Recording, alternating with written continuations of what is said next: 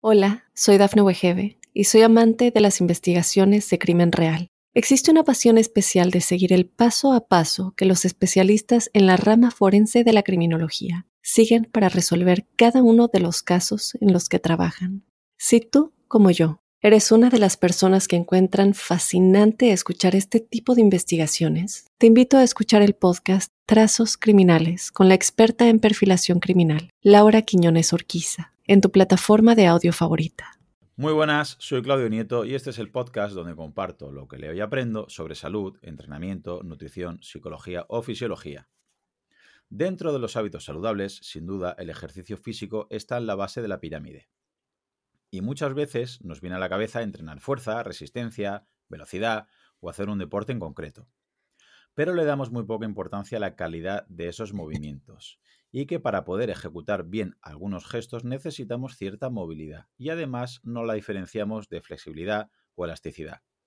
Y para ello os traigo a Pau y Pablo, más conocidos como Enso Movers. Muy bienvenidos chicos, muchas gracias por estar aquí en mi podcast.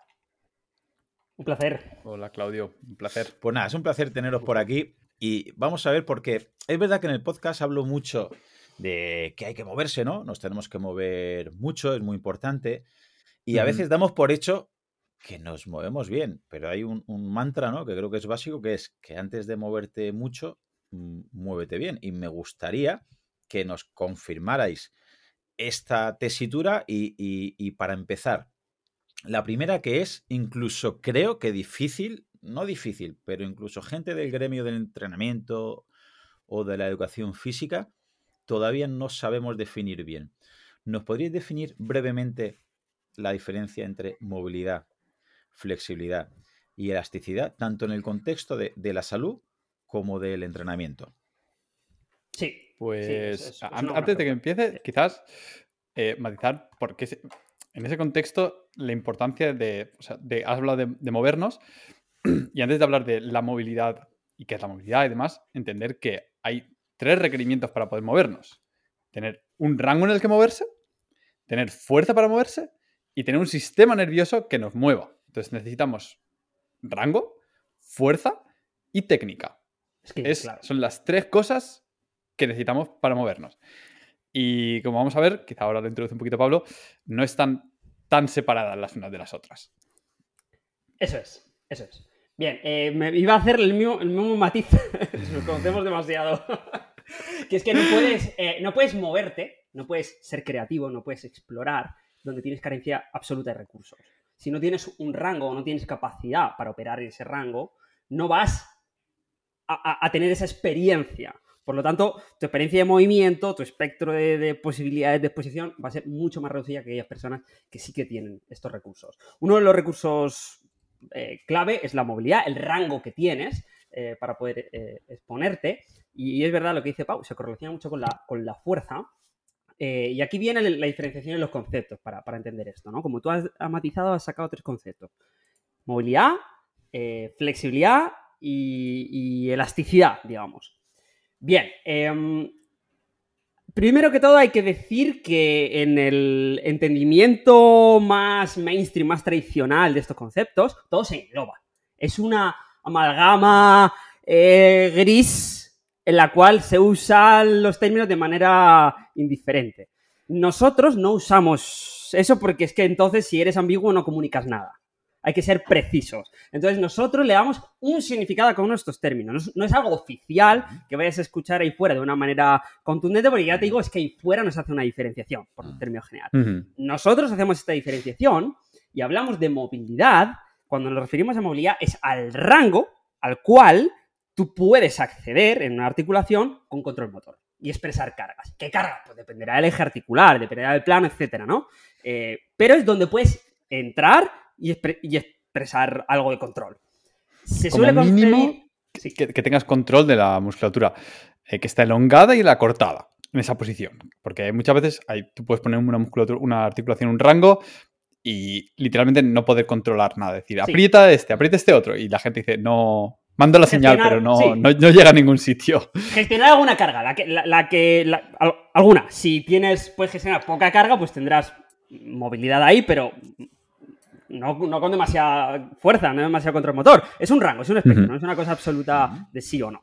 Eh, bien, entendemos, nosotros entendemos o nos solemos referir por, flexibilidad, es un término que tampoco usamos mucho, pero nos solemos referir por flexibilidad a, cuando tú puedes acceder a un rango y no tienes este control motor. Accedemos más de manera pasiva, ¿no? Esto es un poco lo que se suele, cómo se suele entender eh, todo el concepto, cómo se suele interpretar todo en, más en el mainstream. Eh, el tema de la elasticidad es quizá el más interesante de todos los puntos, porque se suele llamar elasticidad a todo esto cuando la elasticidad no forma parte de la película mm. eh, biomecánicamente de lo que está pasando en un músculo.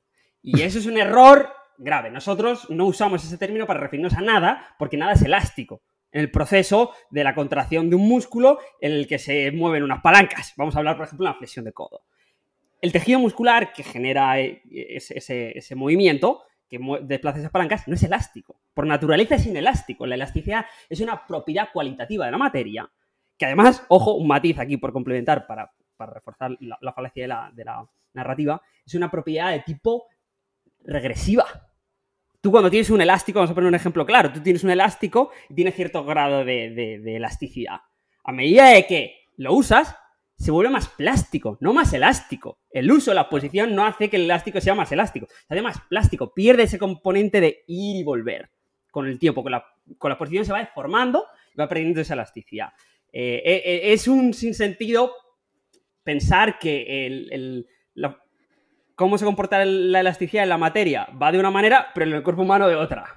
En el cuerpo humano la elasticidad, por medio de estirar una cosa, en vez de deformarse, se vuelve más elástica. Mm. ¿no? Eso no sucede. Y además los estudios que se hacen eh, de mecánica así lo muestran. Si las palancas fueran elásticas, si el tejido muscular fuera elástico, no, transmitiría las fuerzas que necesitas gestionar de una manera fidedigna. Habría un delay del movimiento de los segmentos y sería algo muy raro.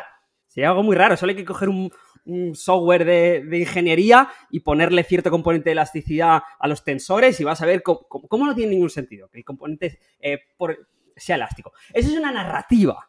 El hecho de que mm. pensar que los tejidos son elásticos, que el tejido muscular es elástico, elástico es una narrativa que obedece, pues bueno, a la complejidad de la realidad. Mm. Intentamos simplificar un escenario, con un escenario muy mecanicista, intentamos simplificar una realidad compleja que es la, de, la del control motor y la del movimiento en las articulaciones, la intentamos simplificar y usamos esa narrativa de serán elásticos, si uno puede entrar y otro no puede entrar, eh, será porque uno tiene más, más elongado, mm. eh, tendrá más, más recorrido de fibras o no. Y es, una cosa que no, se corresponde con la, con la realidad de todas, todas. Mm. No sé si Pau quiere, si quieres reforzar un poquito, que sé que a ti te gusta el discurso de Sí, a ver, cuando lo piensas, la definición de elasticidad es literalmente una, un material que tú cambias de posición, liberas las fuerzas y vuelve inmediatamente. Obviamente el músculo no funciona así. Tú puedes elongar una musculatura y que la musculatura esté totalmente pasiva y la puedes contraer y que esté también totalmente relajada. No, no, tiene una componente elástica per se. Ergo, ¿qué es lo que hace que el músculo contraiga o no? El sistema nervioso. Como bien dice Pablo, si la, musculatura o los tendones fuesen elásticos, vamos a poner la musculatura, hemos dicho que no, vamos a poner los tendones. Si fuesen elásticos, tú contraerías la musculatura, el tendón se elongaría y luego rebotaría el brazo un momento después. Cosa que haría totalmente imposible manipular nada con el entorno porque además cuanto más lo necesitas, que más fuerte intentarías contraer, más delay habría y vamos, nos caeríamos hechos una plastilina al suelo. Sería totalmente inviable. Entonces, lo que gestiona la contracción muscular y el rango al que cede es el sistema nervioso. Si quieres entrar ahí, hablamos cinco minutos más, pero voy a dejar. Eh, una, píldora, una píldora extra aquí interesante al respecto de lo que ha dicho Pau. Eh, la contracción muscular, que las fibras de atinamiosina se, se, desplacen unas. Se cruzan. Se cruzan una respecto de las otras, es una acción activa que requiere gasto energético, pero es que la relajación también. Es que, que se separen requiere gasto energético. Es que no es una cosa que suceda porque hay una carga elástica y entonces vuelve a su punto. Si fuera un proceso elástico, eh, tendría que tener trabajo mantener ese proceso de tetanización, se llama, de que las fibras estén máximamente contraídas y, se relajarían solas, solo soltando, solo dejando de aplicar la carga. Pero no es lo que sucede. Eh, eh, necesitas necesitas ATP, necesitas energía para que esa fibra que está en una posición de máximo acortamiento mm se separe, se elongue. Yo eso de, que, bueno, se relaja, ok, ok, pero cuando una persona fallece, el, músculo no se relaja, se relaja cuando eh, los depósitos de calcio, porque el tejido se va degradando, se van y entonces pues al final no hay más remedio que se relaje, pero se queda tenso. Tú como cada vez en el rigor mortis estás ahí porque no se está mandando ATP para que el músculo se vaya. O sea, que, la fisiología no apoya, la, la, no apoya, no hay, fisiológicamente no puedes apoyar la hipótesis de, de que de que los tejidos son elásticos. Es más, en histología, en estudio de los tejidos, esto se sabe. No hay ninguna duda de que los tejidos no son elásticos. No hay, o sea, no hay un, no, hay un problema con, la narrativa de que los tejidos no son elásticos. o sea, tú mides, la fibra y, mides sus características que tienen y, ves que, no son elásticos. Lo que es elástico puede ser hay algún ligamento que tiene algún componente de elastina, un poco más, un poco menos. Sí, yo, a añadir las fibras musculares ah. no son elásticas. A, nivel tendinoso, los tendones tienen una pequeña componente elástica ante fuerzas muy agudas y muy rápidas, que, es mediante la cual se aplica el, los gestos de pliometría, en el cual la musculatura bloquea y por un gesto muy fuerte enseguida rebota y es lo que nos permite lanzar. Pero es por, la disposición, es por la disposición de la fibra. Pero es... El componente de elasticidad es roza el 2%, es una cosa así. Sí, sí, es súper pequeño. Vale. Es que lo que quieres es que el tendón y el músculo transmita fidedignamente ese, estímulo. Sí, generalmente sí por no general no quieres. Vale, no, mm, habéis explicado muchas cosas. ella, yo tengo aquí notas para hacer 5 o 6 podcasts, pero bueno, para, para que los. Me, pongo la piel de los siguientes, ¿vale? Yo siempre soy un poco pesado. Venga. Vamos a ver los siguientes que están ahora diciendo, ¡guau! Mm, me explota la cabeza, mucha información. Sí, es que esto es muy fake. Eh, sí, no. Pero está muy bien porque ya elasticidad creo que habéis. Eh, demostrado fisiológicamente e histológicamente que no es un, término correcto cuando hablamos de, musculatura. Con lo cual quiero que volvamos a los dos conceptos primeros que hemos dicho, movilidad y flexibilidad. Movilidad habéis apuntado que sería entrar en un rango, es decir, llegar a un gesto, a cierta angulación, con control motor, es decir, que tú puedas entrar y salir en ese movimiento, en ese gesto, con ese ángulo, y que puedas gestionar más o menos una carga, que puedas hacer fuerza. Y la diferencia con flexibilidad es que no lo harías de manera voluntaria, es decir, que alguien te pueda ayudar a llegar a esa posición, pero que si yo ahí te digo que hagas fuerza, eres incapaz de hacer fuerza, no llegas, digamos, sin control motor, ¿verdad? Más o menos. Por y ahora, yo viendo eh, vuestro protocolo, yo hago, he hecho el, protocolo este Mambu con vosotros y, veo, bueno, cómo eh, enfocáis el trabajo de movilidad, veo que tenéis un enfoque más de movilidad que flexibilidad. Es decir, a, vosotros os gusta que se llegue en un ejercicio a un rango, pero siempre en ese rango, no el máximo rango que llegues de manera pasiva, que sería flexibilidad, sino a un rango que llegues y que puedas al final de ese rango hacer fuerza. Más o menos así sería vuestra manera de trabajar para seguir ganando movilidad. Correcto. Sí, porque. Bueno, A mí me sigue sin gustar esta distinción de movilidad y flexibilidad, sigue sin gustarme, porque sigue seguimos teniendo la concepción de flexibilidad que viene de flexible y no es, no es para nada lo que está sucediendo. O sea, más bien lo que los términos correctos podríamos decir que es acceder a un rango de forma activa o acceder de forma pasiva.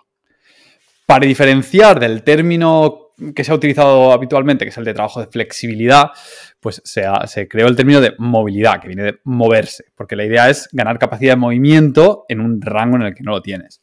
Entonces, el trabajo de flexibilidad o los, estiramientos pasivos, generalmente, que es lo que son, han demostrado repetidamente que son muy pobres. Para ganar rango literalmente. O sea, puedes venir bien para una relajación del sistema nervioso, te pueden hacer sentir a gustito o terriblemente miserable, dependiendo de, cómo, de cuánto aprietes, pero para ganar rango son, son, terribles, especialmente en adultos. Y esto lo sabemos, lo sabe cualquiera que ha dedicado un mínimo de tiempo a intentar ganar flexibilidad mediante los estiramientos. Además, tampoco, tampoco reducen los riesgos de lesión, ni, ni sirven tampoco para calentar. De hecho, como mucho, incluso si estiras bastante antes del entrenar, puede ser totalmente contraproducente. Paso turno breve de palabra a Pablo, que levanta la mano. Sí, no, iba a hacer un matiz. Eh, que eh, por dar un refuerzo eh, fisiológico a esto que acaba de decir, dar un pequeño matiz, hay unos pocos individuos. El porcentaje es pequeñísimo de la población que van a hacer estiramientos pasivos, como se suele recomendar, para ganar rango y lo van a ganar. ¿Qué individuos son estos? Aquellos que tienen una genética privilegiada para la ganancia existe un componente genético en todo esto. Hay gente con genéticas privilegiadas y hay gente con genéticas más moderadas. Es todo un espectro. Y hay gente que tiene una genética malísima para la ganancia de movilidad. De la misma forma que la ganancia de fuerza. Hay gente que, haciendo un, entrenamiento malísimo gana masa muscular y se pone enseguida y dices, qué suerte. Pero no nos podemos guiar por esos outliers para, para desarrollar protocolos estándares para la población. Por eso, el punto que quería decir en términos fisiológicos es que em, podemos hablar que para una mayoría los estiramientos pasivos son muy poco resolutivos para ganancia de, rango, sobre todo si hablamos de términos de eficiencia.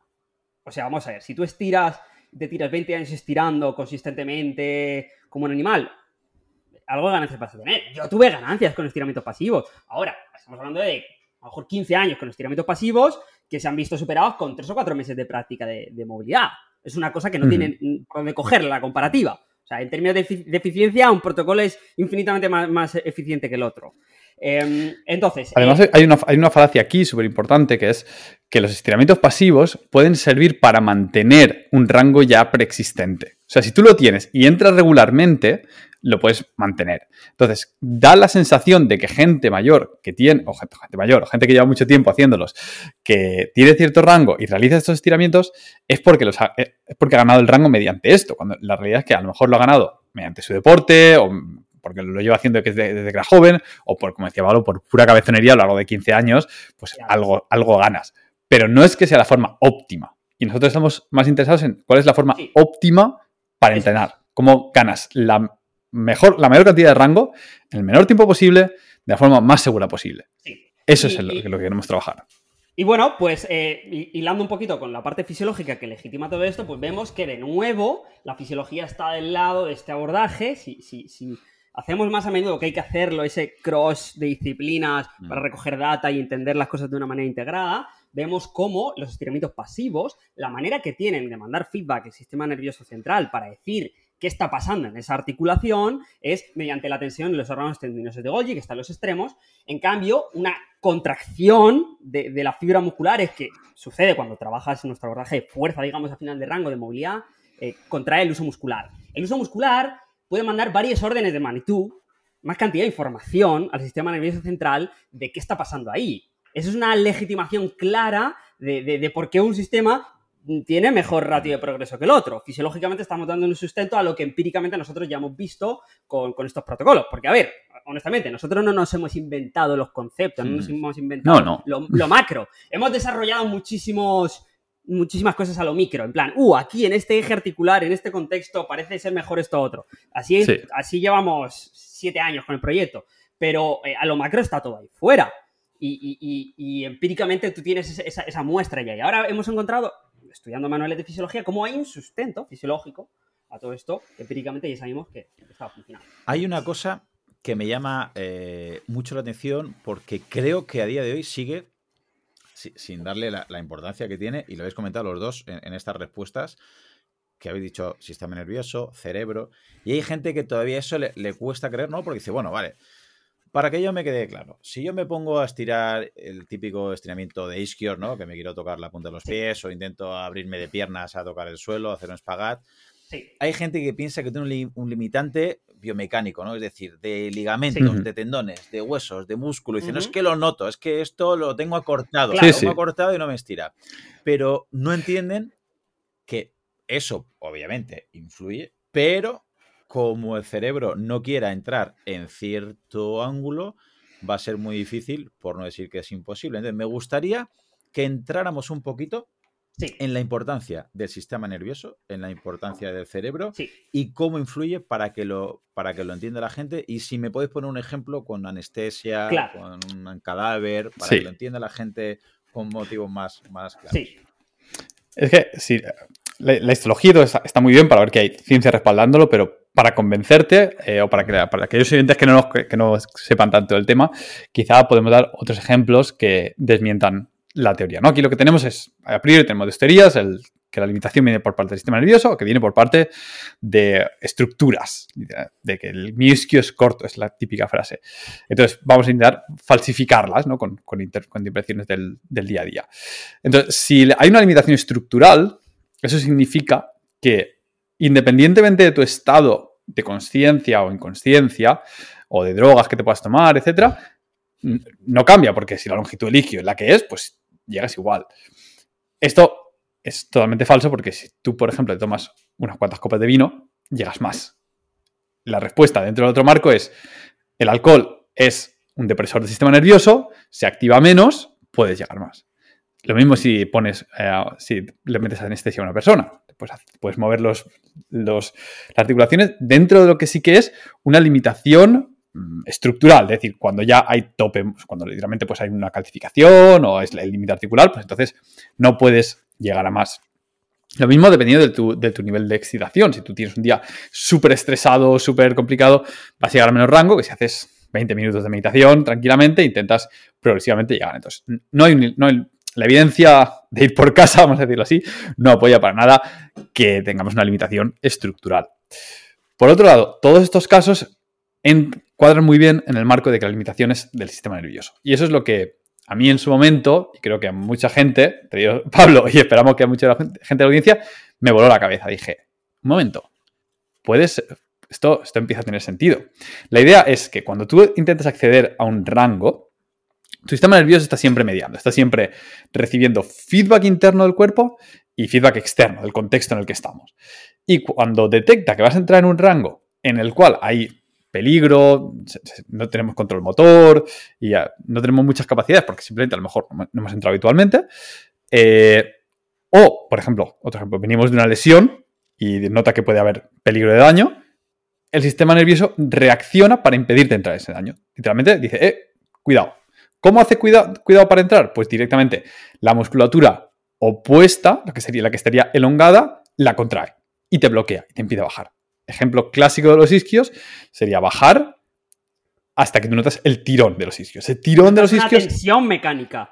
Exacto. Y eso es real, la notas. Está viendo una hay, hay, una tensión mecánica y de hecho se, mide. Hay una full activación a final de rango y de hecho puede causar hipertrofia, incluso si fuerza el, estiramiento a través de eso, porque está, está a máxima contracción para impedirte entrar.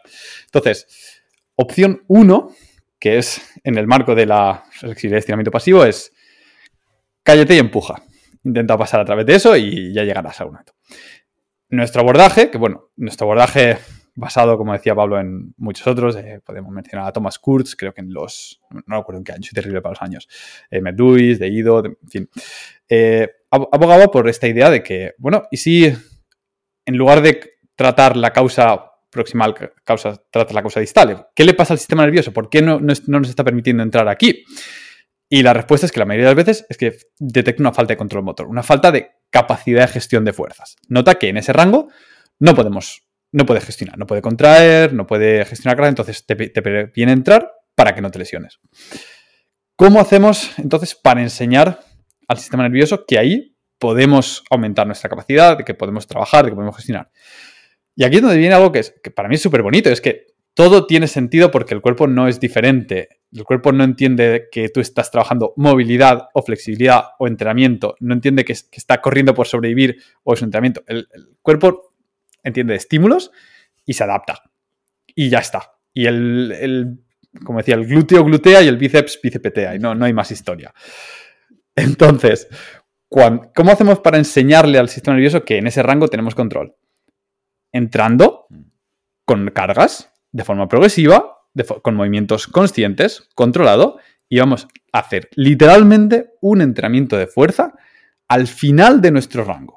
Evidentemente, la cantidad de fuerza que podemos gestionar ahí, de carga externa particularmente, es muy pequeñita porque somos bastante débiles, estamos en posiciones bastante extremas, las palancas suelen ser comprometidas. Entonces, a lo mejor con 2, 3, 5 kilos ya, no, ya sentimos como que es súper intenso y súper complicado. O cero. O cero. Pero, al igual que en cualquier entrenamiento de fuerza, lo que vamos a hacer es progresivamente ir aumentando el rango, ir aumentando las reps, los sets. El sistema nervioso va a empezar a decir, uy, tenemos control motor aquí, empezamos a poder gestionar cargas justo en el rango donde antes no podíamos, eh, donde saltábamos.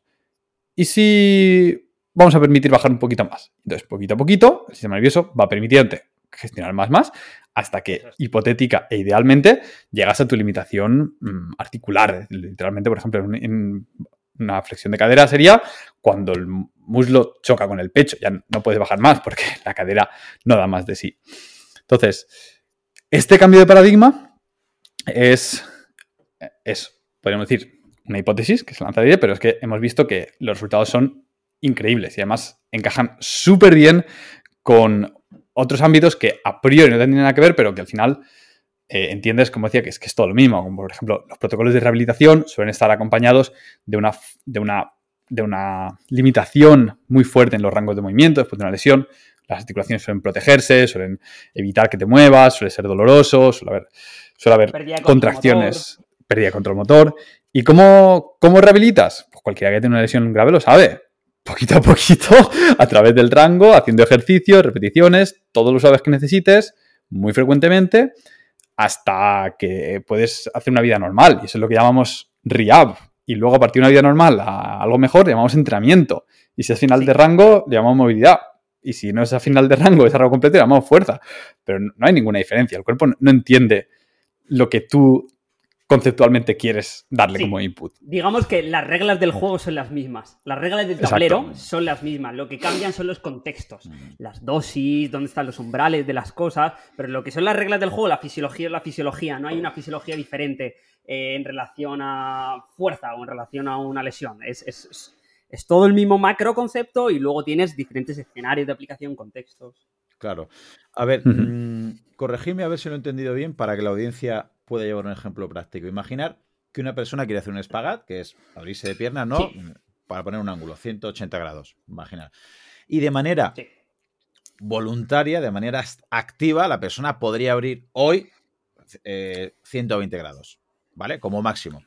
No puedes, de manera pasiva. Qué generoso. Claro, por un ejemplo así generoso. De manera pasiva, si le ayudan dos personas podría llegar un poco más, pero eh, no, no llega con una no puede gestionar la carga, llega sin control motor, con lo cual eso le ayudaría entre poco y muy poco. Entonces, la propuesta sería que si llega a esos 120 grados de manera activa, justo alrededor de esos 120 grados, trabaje con X carga, que puede ser con su peso corporal, puede ser con pocos kilos, pero que empiece a hacer fuerza en ese final de rango para que el cerebro diga, vale, a 120 grados de, amplitud de movimiento, en 120 grados, mejor dicho, empieza a ser fuerte. Con lo cual te voy a dejar llegar de manera activa, me lo invento, Un poquito me lo invento a 130 grados. Una vez ya llegas a 130 grados de manera activa, con control motor, que tú llegas, de manera pasiva llegarías más, pero queremos de manera activa. Quiero llegar a final de rango, quiero entrar y salir y quiero entrar y gestionar y trabajar fuerza a final de rango y al cabo de los entrenamientos, de las semanas, de los meses, se va ganando esa movilidad porque tu cerebro quita el freno de mano y decir, ojo, si el primer día, hoy, soy capaz de abrirme de pierna a 120 grados y de repente me pongo a 140 grados porque me he caído, estoy jugando al fútbol, me he resbalado, tu cerebro no está cómodo y por miedo puede venir la lesión. Puede una lesión porque dice el cerebro, yo ahí no estoy cómodo, no puedo entrar en este ángulo, es desconocido por ahí y me rompo. Y protejo. protejo y como protejo me rompo. Y de la otra forma, además, perdona. Y iba a decir, fíjate lo, bien que encaja esto con la evidencia que muestra que el concepto de que somos fuertes no existe. Somos fuertes en un ángulo en concreto, una posición en concreto, que es donde el músculo tiene control motor. Y hay cosas, para ponernos en el extremo, un ejercicio isométrico se ha mostrado que, que tiene transferencia a los, creo que era 20 o 30 grados en torno a la posición. Entonces, esa es la idea que queremos trabajar. No hace falta que sea isométrico, puede ser por repeticiones, pero si trabajas en los 120, vamos a decir, pues eso, que te, transfiere un poquito a los 125, 130. Entonces, dentro de unas sesiones, pues trabajar en los 122, 123 y así poquito a poquito vas eh, aumentando. Un comentario también interesante. Em, el, el, tema del rango pasivo versus rango activo es una cosa que tampoco eh, se puede usar de una manera universal, porque eh, hmm. cada individuo tiene un umbral de separación, si es que lo hay. Hay gente que no tiene separación. Hay gente que no tiene rango pasivo, que tiene eh, tal nivel de rigidez en ausencia de control motor que no hay grados de diferenciación. O entro en activo o no entro. Luego hay gente que es espectacular, que tiene capacidad de entrar 30 grados más allá de donde puede expresar control motor. cosa que es extremadamente peligrosa. Porque si puedes entrar a una posición en la que no puedes asumir cargas, ¿qué puedes esperar que le pasen a las estructuras pasivas si de repente aparece una carga? Te lesionas. Pues una clara rotura en algún tejido estructural. no queda otra. Además, ojo, ojo que eso de que no tener diferencia entre rango pasivo y rango activo puede ser que estás en la némesis total o puede ser el objetivo final. Puede ser que sea Van es lo que quieres claro, al final.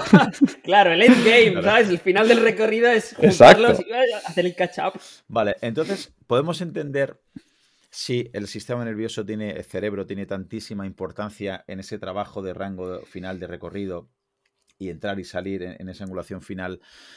Por eso le dais tanta importancia a la intención del movimiento. Es decir, mucha gente yo lo veo muchas veces en, algún amigacho, ¿no? Que está entrenando y, está entrenando, pero está con la cabeza puesta en otro sitio. Y veces digo, céntrate.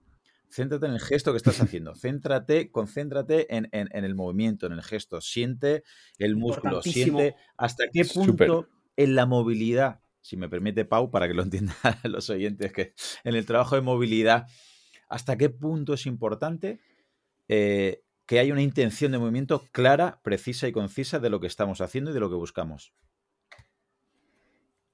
Es troncal. Fundamental. no hay discusión. Pero en el entrenamiento de movilidad y en el de fuerza también. si eres serio en cuanto a la ganancia de fuerza o ganancia de masa muscular, troncal. Y la evidencia es súper clara con esto. Si eres, si trabajas de forma consciente, vas a ganar, vas a tener más gains. En el trabajo de movilidad en concreto, porque quiere afinar mucho. Estás trabajando a final de rango, los umbrales con los que jugamos son, tienen menos margen de, pasarte porque al final estás a final de rango, eh, requiere concentración para relajar algunas cosas, contraer otras y poder entrar. Entonces no puedes estar pensando en las musarañas. Si estás pensando en las musarañas, lo más normal es que literalmente no llegues al rango final y las ganancias sean eh, mucho menores.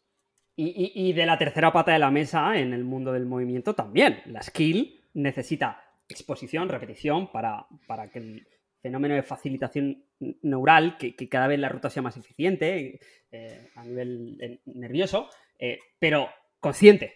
está estudiadísimo que si tú metes volumen por volumen sin prestar atención al patrón que estás ejecutando, las ganancias son infinitamente inferiores versus no, no, esto es así, voy a repetir. Cada repetición, por ejemplo, lanzamientos eh, en básquet. Cada lanzamiento pensando en la mecánica, el codo aquí, tal, no sé qué. Full atención. qué bien nos complementamos. Me interrumpes para decir exactamente lo mismo que iba a decir yo. no, hay, un paper súper interesante sobre eso que se llama, era como eh, bastante viejo, era sobre la sobre el uso de, ¿cómo era? Sobre la atención de la práctica focalizada para la adquisición de la, del, expertise ¿no? en un ámbito. Y, analizaban diferentes eh, ámbitos, que en este caso era eh, creo que piano, violín, varios elementos musicales, porque es muy fácil de medir eh, si aumenta la, destreza de alguien, en el piano, por ejemplo, en la cantidad de notas que puede tocar, el, si está fuera de tono, la velocidad, etc. Y mostraban que la gente pro pro mm, digamos que si tú cogías una clase, estaban los intermedios, luego estaban los muy buenos y los pros. Mm. Pues la diferencia entre los pros y los intermedios era que los pros, cada minuto de su práctica era intencional. Claro.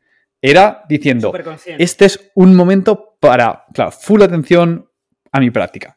Y curiosamente, eh, las sesiones eran más cortas. Eran de entre unos 90 minutos más o menos y, pausa, porque es cansado neuronalmente, psicológicamente prestar tanta atención a los gestos durante tanto tiempo. Eh, bueno, ese estudio es súper chulo, además eh, está muy bien escrito, analizan también cómo somos terribles eh, estimando cuánto tiempo le dedicamos a nuestras cosas. Mucha gente decía, sí, yo le tiro 10 horas al día al piano y luego cuando los traqueaban decía, bueno, 10 horas, 10 horas habría que verlas. Y de esas 10 horas, ¿cuántas las tiras con atención? Pues esto es igual. Tienes que ser súper consciente, súper... Eh, eh, prestar mucha atención a la ejecución y las, y las sensaciones que te reporta el gesto. Y la intención. Tienes que tener una intención clara en la ejecución. Vamos atención a intención, sí. Sí, vamos a poner un ejemplo claro que la gente pueda entender. Tú haces un ejercicio de flexión de cadera, quieres levantar la pierna, todo lo posible, todo lo arriba posible. Quieres acercar el muslo al torso. Va a llegar un momento en el que el 90 y tanto por ciento de los oyentes les va a tirar el isquio. La tensión en el ejercicio va a ser en el isquio. El isquio va a decir, no, no, subes más. ¿Ok? En ese momento, si tu atención y tu, o sea, tu atención está en los flexores de cadera y tu intención es contraerlos, aunque digas, ya, pero es el que me está muriendo, la tensión la tengo en el isquio, ignora el isquio. Ignóralo por completo. Piensa en los flexores y activa los flexores. En ese momento empezarán a sutilmente activarse y el isquio se relaja. Fisiológicamente es un fenómeno muy conocido que es la inhibición recíproca. Cuando tenemos un músculo protagonista contrayéndose, el antagonista se relaja. Es como funciona el movimiento. Para que el codo se flexione, el bíceps tensiona, el tríceps relaja. Esto se va, a venir principalmente dado por conseguir algo de activación de los flexores. Si entras en flexión de cadera y cada vez que entras hay cero estímulo de los flexores y todo el trabajo está en la tensión que tienen los antagonistas, es que va a ser muy difícil cambiar el escenario. Necesitas full atención centrada en, no, no, voy a activar los flexores, estoy entrando aquí, la posición es correcta, no estoy yendo a flexión de columna en vez de ir a flexión de cadera, no estoy haciendo otra cosa, no estoy doblando las rodillas, por eso estoy bajando más, porque estoy doblando las rodillas. Full atención a lo que estás haciendo, entiende lo que estás haciendo y canalízalo en la dirección del progreso. La dirección del progreso es mejorar mi activación de los flexores. Venga, atención, voy a intentar apretarlos un poco más, un poco más. Ya es como viene la es que la diferencia es, abismal, ¿eh? De la mm, velocidad de, ganancia de la gente más consciente versus la gente que tiene más problemas. Porque esto es un espectro también. Hay gente que naturalmente se entiende mejor.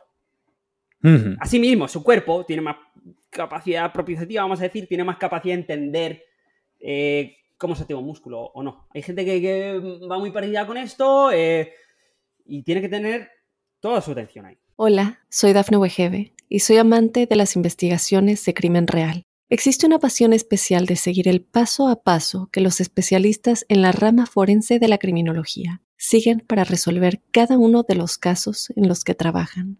Si tú, como yo, eres una de las personas que encuentran fascinante escuchar este tipo de investigaciones, te invito a escuchar el podcast Trazos Criminales con la experta en perfilación criminal, Laura Quiñones Orquiza en tu plataforma de audio favorita. Y eh, acabo de poner un ejemplo que me gustaría enlazarlo porque mucha gente sigue pensando que esto de movilidad es, bueno, pues aquellos que se dedican a gimnasia artística, ¿no? La deportiva, o algunos que hacen CrossFit, eh, pero bueno, o hay gente incluso que hace CrossFit, que hace ejercicios, deportes que requieren muchísima movilidad, pero la suplen con fuerza y dicen, a mí no me hace falta. Entonces, me gustaría que explicarais ya no crossfit o gimnasia deportiva, que es evidentísimo. Un ciclista, un corredor, una persona que, no tenga unos gestos en, unos, un amplitud de movimientos tan grande y que diga, va, este tema no es para mí. Yo soy corredor, yo soy ciclista, yo tengo unos movimientos muy controlados, con lo cual yo para qué quiero eh, tener más ganancia. Es posible que si el corredor, el ciclista o cualquier deportista, si tienes la movilidad muy reducida, aunque tu gesto sea en ángulos más inferiores, con lo cual nunca estás llegando a tu máximo, el gesto para ti te va a costar más porque estás más cerca de ese límite. Y aunque directamente a un corredor, a un ciclista, a cualquier tipo de deportista, repito, la, más movilidad no se va a transferir en un mejor gesto porque no requiere mucha, mucha movilidad su gesto, pero de manera indirecta le va a hacer que esté más cómodo en esas posiciones, en esos ángulos, primero gaste menos, segundo sea menos posible que se lesione? A ver, yo creo que el primer error es concebirte como ciclista o corredor. Eres humano. y como humano, interactúas y como humano interactúas con el mundo. Bueno, yo, perdóname, conozco ciclistas que son ciclistas que interactuar con el mundo se, quedó por el camino. Sí, es un punto muy, interesante lo que está diciendo Pau. Eh, eh, Porque vas a interactuar con el mundo y vas a querer levantar un día una caja, vas a querer jugar con tus nietos eh, en el suelo, vas a querer mm, agacharte debajo del coche para arreglar cualquier cosa que esté suelta por ahí. Entonces, tu, burbuja de movimiento no se limita a tu práctica deportiva. Y si, nos limitáramos única y puramente a la práctica deportiva, tengo que decir que hay algunos casos en los cuales, pues a lo mejor alguien eh, tiene una falta de movilidad en alguna, articulación, compensa de otra forma y entonces trabajar la movilidad le vendría especialmente bien. Pero considerando que tienes una movilidad normal en los rangos en los que te estás moviendo, a priori no tiene por qué haber una mejora loca. Tampoco vamos aquí a vender que es el milagro para todos.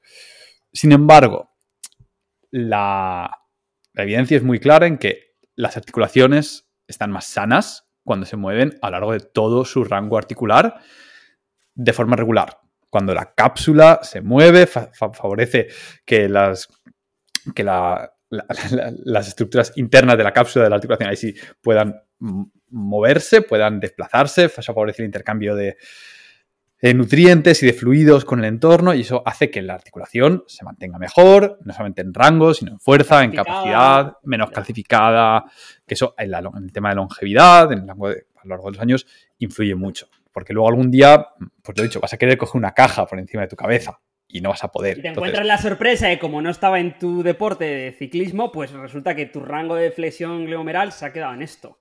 O sea, a su vez que... Y eso en el mejor de los casos, en el de decir, bueno, no puedo interactuar de forma óptima con el entorno. Porque la otra cosa que puede suceder es peor, es que el entorno te fuerce a entrar en ese rango por, y te rompas porque, porque la caja se cae. Y entonces, claro, ¿qué pasa? Que la tienes que coger y, te tiras, dices, uy, ahí va el, manguito del redador, hasta luego.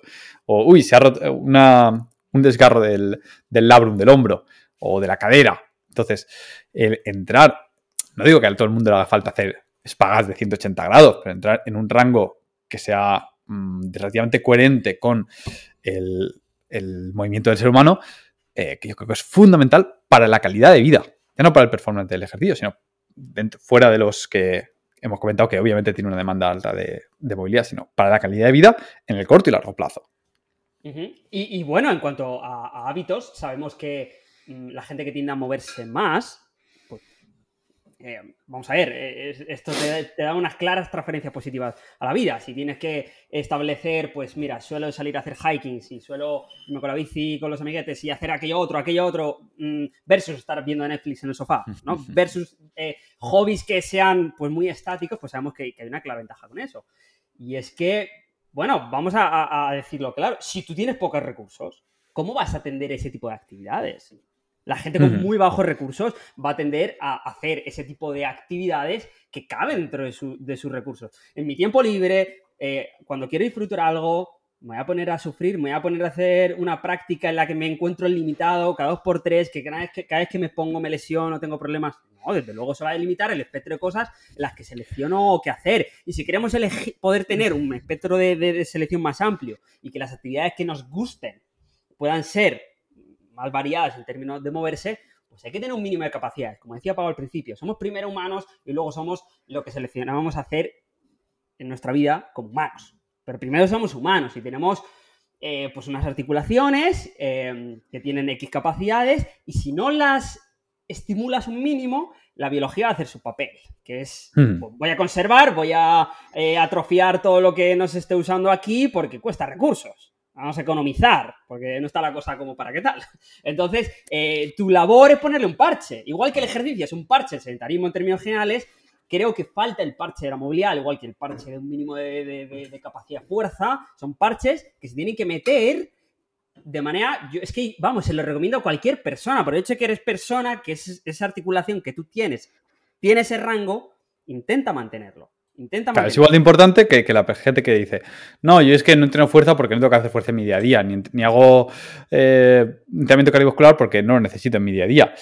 Y si te pones así, los requerimientos físicos que necesitamos para el día a día son nimios. Aquí hoy en día podemos sobrevivir sentándonos, levantándonos de la cama a la silla, a ir a comprar, volver y ya está. Pero claro, todos sabemos el precio que se paga luego a nivel eh, fisiológico, el entorno hormonal del cuerpo, del cuerpo cómo se paga en la vejez y la longevidad y cómo se paga a nivel psicológico. Porque al final, no, voy a ser yo el que diga, bueno, mira, es que la movilidad es bueno para tu cerebro directamente aquí, claro, link, pero sabemos que toda la actividad física es fundamental para la salud eh, cerebral.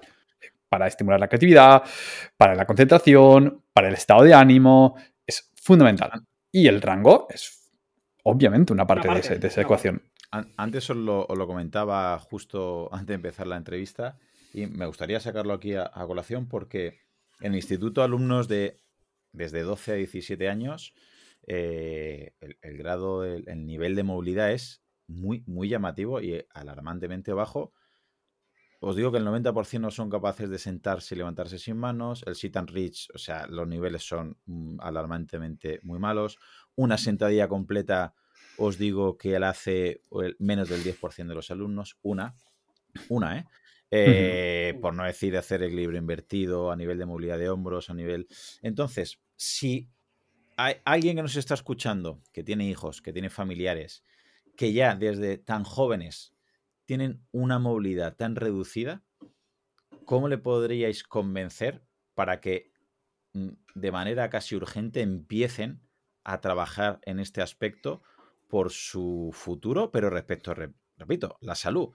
Y aparte de la salud, que es un poquito la charla que le digo a mis alumnos, porque el tema de salud es un término que es tan lejano que ni entienden. Pero muchos quieren jugar al fútbol, baloncesto, y ves su, su, movilidad, la dorsiflexión del tobillo que comentaba, y, y, yo les decía, es que no, va, no vas a poder ser un gran deportista, aunque sea tu objetivo, con la movilidad tan limitada. Además, que te vas a lesionar mucho antes, además, la salud que vas a tener. Me gustaría que expertos como vosotros dijerais algo para aquellos que tienen familiares, amigos, de, tan jóvenes y que muestran una movilidad mm, alarmantemente reducida. Pues yo no sé si hay mucho que se pueda decir a la gente para convencerla. La experiencia me ha enseñado que lo mejor para convencer a alguien, lo que mejor convence a alguien de, un cambio de pensamiento, etcétera, es chocarse. Entonces, exponte y, y darle información a la persona. Pero se tiene que exponer que los expongan a, esas limitaciones. Cuando la gente se encara, ostras, yo no puedo hacer esto, estas personas sí pueden hacer esto, ostras, me están explicando, en este caso, eh, que yo lo que quiero hacer no lo puedo hacer porque, porque esto es así, tengo la información, veo en mis carnes esa limitación, entonces puede ser que, se dé el cambio, pero, pero es muy difícil, es muy difícil. Yo creo que es un problema sistémico, mm. como tú has dicho, es un porcentaje altísimo de la población, porque es muy invisible, es muy difícil de, darte cuenta de que es importante, que es lo que decimos nosotros en nuestro discurso más elemental, es la base. Es la base de una práctica. Tú tendrás tu deporte, pero la base, como humano, que tengas unos mínimos en cuanto a fuerza y movilidad. Y esos son básicos del entrenamiento. Deberían ser básicos del entrenamiento de cualquiera. De cualquiera. Y, y, creo que es muy difícil que individuo a individuo la gente se vaya dando cuenta, va a tener que sufrirlo mucho.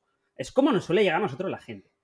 ¡Ostras! Llevo años con esta limitación. Ah, he ido aprendiendo, ahora sé que es por esto, ahora sí estoy dispuesto a pagar el precio de cambiar esta realidad.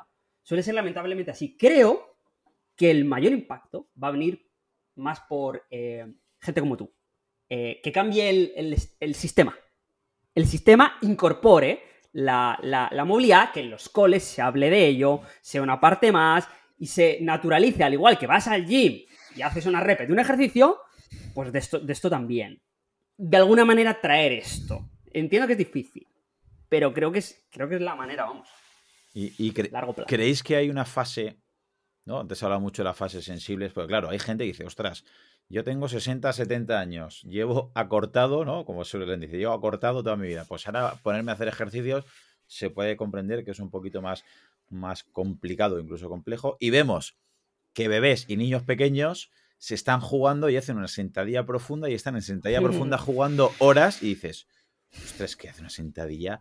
Eh, yo, por ejemplo, mi hija de 7 años me flipa la movilidad que tiene y espero que no la pierda porque hace una sentadilla ideal, profunda, perfecta, una dorsiflexión brutal y yo intento que esto no lo pierda, pero claro, yo entiendo que los niños que no se trabaja, eso se irá perdiendo. ¿Habría una edad máxima que ya no se puede mejorar? ¿Siempre se puede mejorar? ¿Hay algo ahí a nivel de franja etaria que podemos hablar? Es aprendizaje neuronal. Es, aprender a hacer cosas. O sea, a mí me gusta ponerlo con algo que sea obviamente técnico. Es, como aprender a hacer malabares. Te pones, practicas, aprendes. Por repetición y estímulo. No hay, no hay diferencia. Pero has dicho hay unas cuantas cosas que quería comentar antes de, volver al aspecto técnico del tema de la edad, que, porque me llamó la atención antes que, lo que estábamos comentando antes de empezar la entrevista, ¿no? Que todas estas cualidades no es que sean innatas. El cuerpo reacciona al entorno y se adapta al entorno.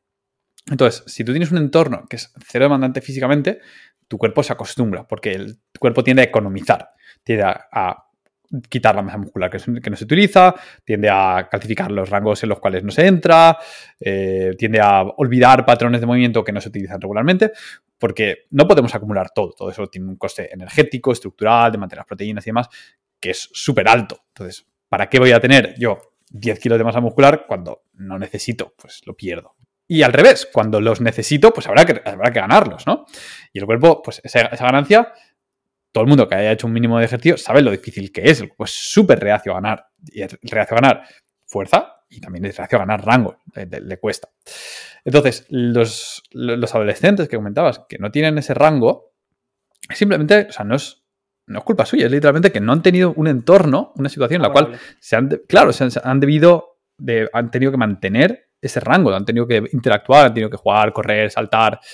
Eh, no quiero tampoco ser aquí el, el demonio de las nuevas tecnologías, pero desde luego el mundo de hoy en día eh, ha cambiado mucho la forma en que interactuamos entre nosotros, no ayuda. Y esto lo hablábamos el otro día en una charla que tuvimos con Ramón Nogueras. La, única forma de cambiar la práctica, o sea, un hábito, es, cambiar el entorno. O sea, no, no te tienes que convencer, tienes que tener un entorno que te fuerce a hacer eso.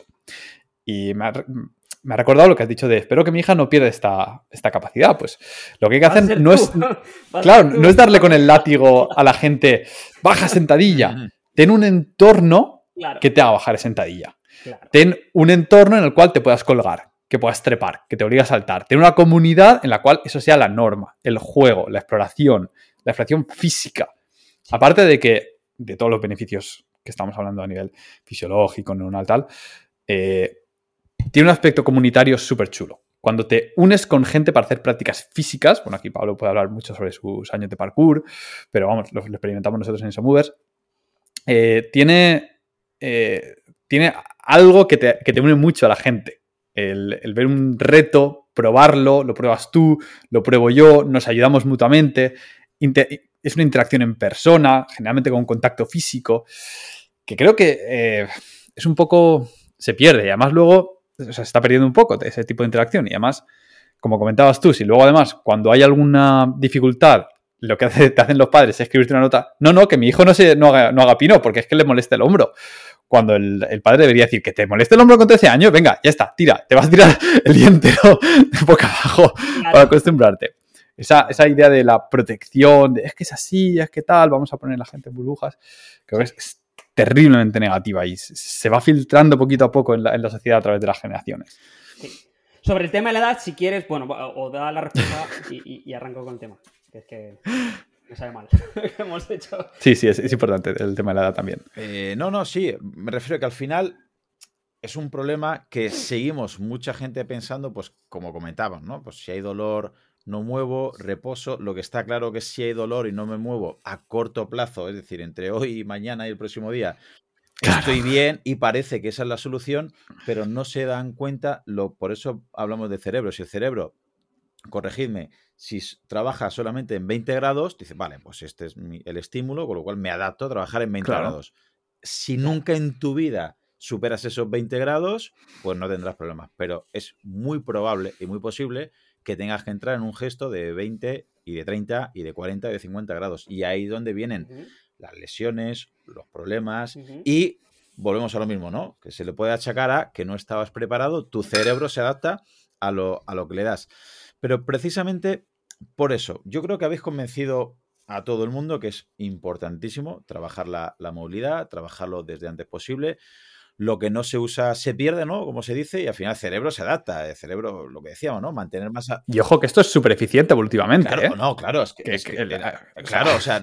Tiene todo el sentido del mundo. No puedes tener un V2 más altísimo, no puedes tener una fuerza altísima, mucha masa muscular, movilidad si no la usas, porque mantener todo eso y muchas otras adaptaciones eh, están cuando el cuerpo cree que tienen que estar a tu disposición herramientas día, día tras día. Y volvemos, si estamos todo el día sentados, como dice Katy Bowman, nos hacemos ninjas de la silla. O sea, te pierdes el glúteo, ¿no? Las lumbares, tal, se van perdiendo, porque al final dices, si vas a estar sentado 24 horas, bien, yo me adapto a, lo que me des. es tu capacidad. Es tu capacidad, pues se adapta. Unas cosas son beneficiosas para la salud y otras son perjudiciales. Y el, contexto que hacemos hoy en día con tantísimo sedentarismo, pues hace pues que al final la movilidad, como es lógico, tu, cerebro dice, pues si no te mueves, pues movilidad cero o, menos uno.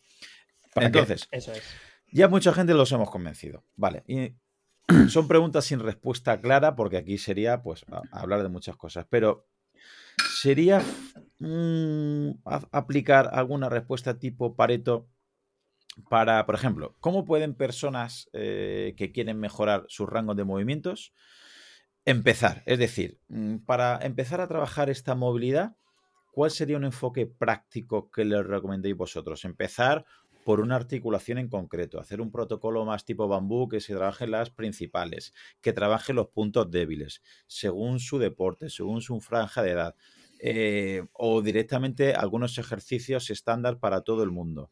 ¿Qué nos podéis decir para aquella gente que os está escuchando y que ahora mismo sea un mar de dudas y diga, vale, movilidad sí, le mm. pongo el check. Y ahora, siguiente pregunta. Sí. ¿Cómo? ¿Cuándo? ¿Dónde? ¿Por qué? eso, es, eso es muy fácil. Eso es muy fácil, porque eh, la respuesta es la misma que para cualquier otra cosa, que se empieza empezando. Hay que hacer. Y de la goma tiras y llegas. como no, no, vamos a empezar nunca eh, analizando y sobreanalizando y viendo cuál es el mejor primer set, pues eh, eso es lo que seguro que no te va a dar una, buena respuesta. Todas esas horas no son horas de práctica, no son horas de ahondar y encontrar resultados. ¿no? Entonces, mi recomendación es empieza. Empieza ponte en el. tírate al suelo y, haz lo, el, ápice de información que tengas sobre el tema. Empieza y ves adquiriendo expertise en el proceso. Porque si yo ahora mismo te digo, no, sí, empieza con eh, tu debilidad. Vale, la persona entonces va a decir, ya, ¿cuál es mi... Yo no soy muy consciente de cuál es mi mayor escena, de cuál es mi debilidad. Es que los, los, las incógnitas son tantas en la introducción de un ámbito nuevo que es que al final mi, mejor consejo de cara a empezar es empieza, no lo dejes para mañana. Coge un ejemplo práctico. Vas a ver 80.000 vídeos en YouTube de ejercicios de movilidad con poco fuerza. Hago dos de manera súper conservadora. Esa es un poco la premisa que le pondría a la gente. Empieza por cualquier sitio y empieza de manera súper conservadora. Porque vas a intentar asumir cargas en un escenario en el que eres débil. Entonces, si te pasas, te lesionas. Es, así, es así. Entonces, eh, quiere decir, la práctica física intrínsecamente conlleva riesgos. Tenemos que intentar estos riesgos mantenerlos en, un mínimo. Por lo tanto, cuando te introduces a cosas con muchas incógnitas, empieza siempre de manera muy conservadora. Yo no sé si podré tirar dos kilos, vale, pues cojo medio. o 0,25, o ninguno, e intento el ejercicio sin kilos. Igual, esto es ridículo, qué fácil es. Que sea ridículo. Entonces coge 0,25 y luego un poco más, luego un poco más. Sobre sobrevive al día 1 sin lesiones. Luego vas al día 2 con un poco más de conocimiento de causa. Al día 3, al día 4. Cuando llegas un par de semanas jugando y explorando, más o menos ya vas a entender dónde te tira más, más o menos qué puedes hacer, qué no puedes hacer. Intentas hacerlo mejor y ves optimizando las variables. Yo eso, vamos, es lo que le diría a la mayoría de gente. Como extra, un tipo universal que le puedo dar a todo el mundo. En tu práctica física, intenta ampliar los rangos de las cosas que haces. No de la noche a la mañana. No me digas que. Mm, y no con el mismo peso. Correcto. Eh, hago 8 dominadas con 10 kilos de lastre. Ay, hostia, el rango. Venga, ahora voy a intentar ir a extender el codo y a tocar con la barra en el pecho. Mismas repes, mismos kilos. No va a pasar. no va a ocurrir. No vas a poder porque requiere más trabajo. Por ende, bueno, modifica un poco las variables para poder intentar ir a un poquito más de rango. Y aspira a más rango. Lo que decíamos igual que la flexión de cadera, el ejemplo de antes de pon la atención o la intención que sea X. Aquí pasa igual. Cuando hagas ejercicio de fuerza, que tu intención sea hacerlo con un poquito más de rango.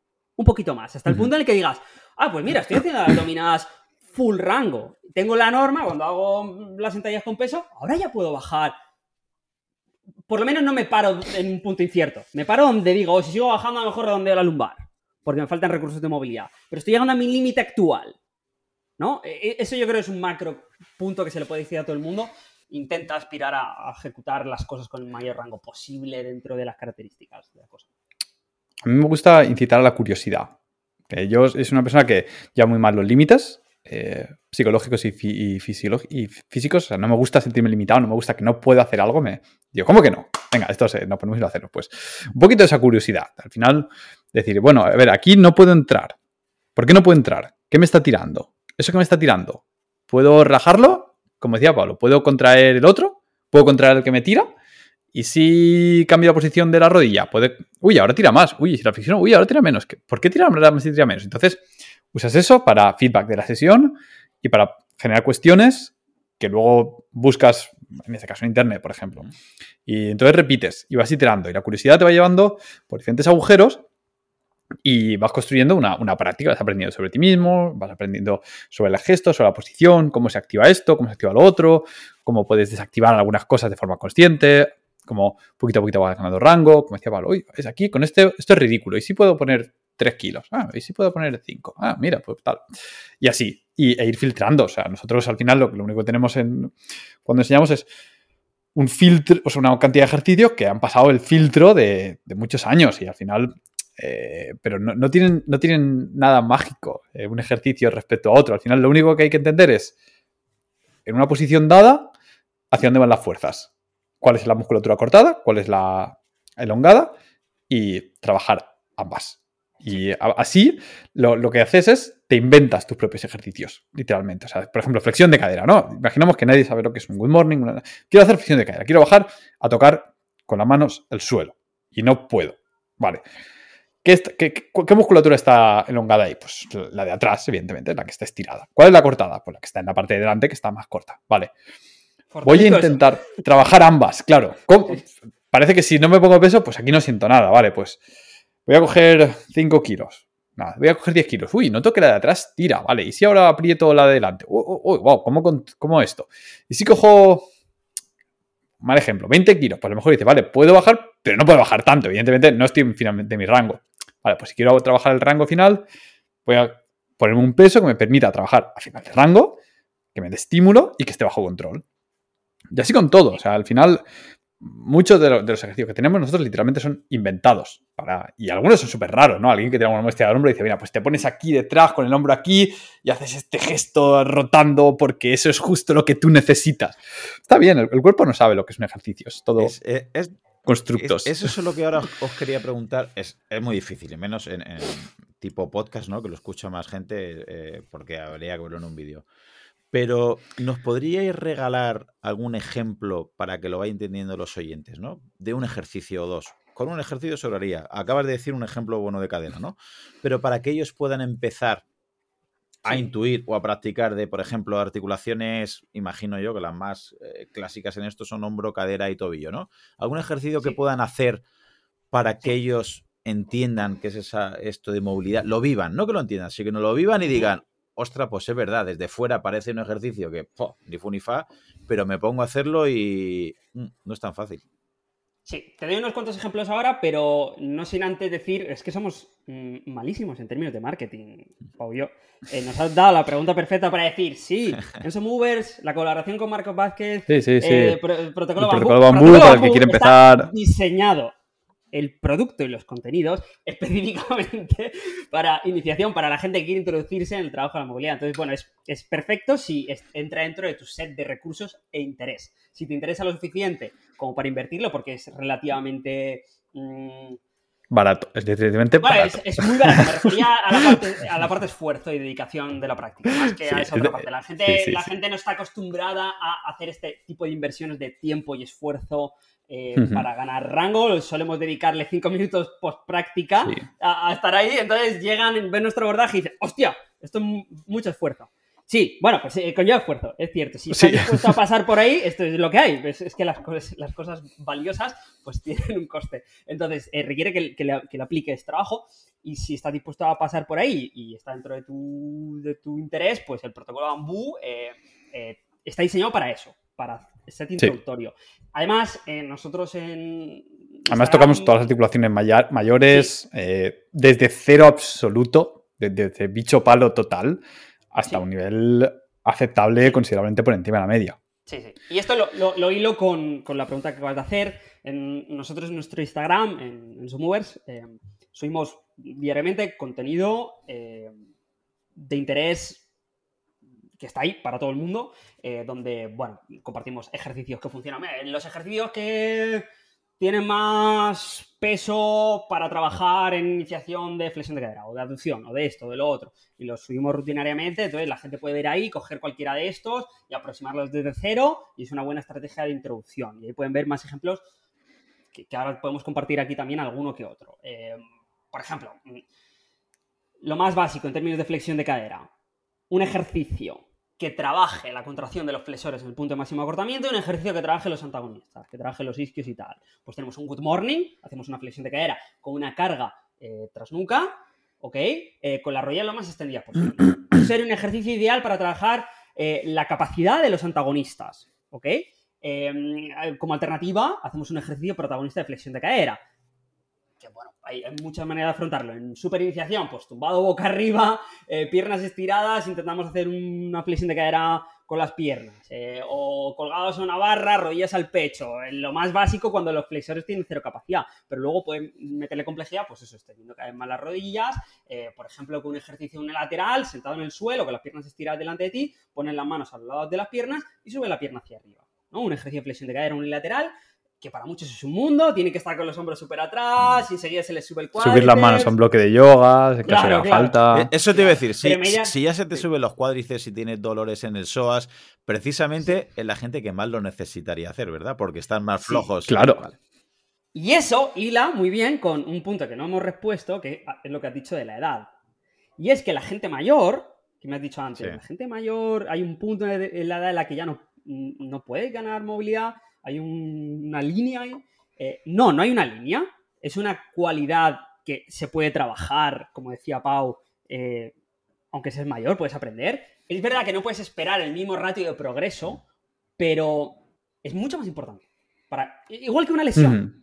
Es mucho más importante atender a ese escenario de alta debilidad cuando tienes una lesión que cuando estás sano conviene que trabajes cuando estás sano para que no sucedan estas lesiones. Prehabilita, prepárate. Pero cuando hay una lesión ya es extremo. Lo mismo pasa con la edad. Cuanto más edad tienes, más se ha ido desgastando esa estructura, más rango has ido perdiendo.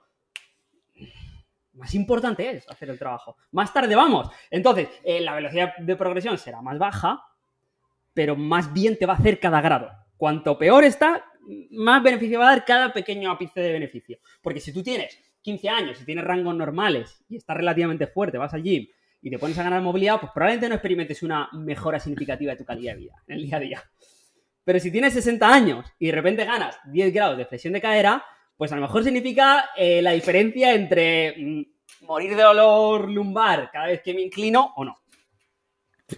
Además, esto, em, ahora estoy investigando bastante el tema de la longevidad eh, con, diferentes materiales y una cosa que es súper clara en el aspecto de la longevidad es que, bueno, cuando envejecemos todo va para abajo. Eso está clarísimo porque acabamos bajo del todo. Eh, pero eh, la velocidad a la que decae y el punto final de decaimiento es diferente dependiendo de lo que hayas hecho en tu vida.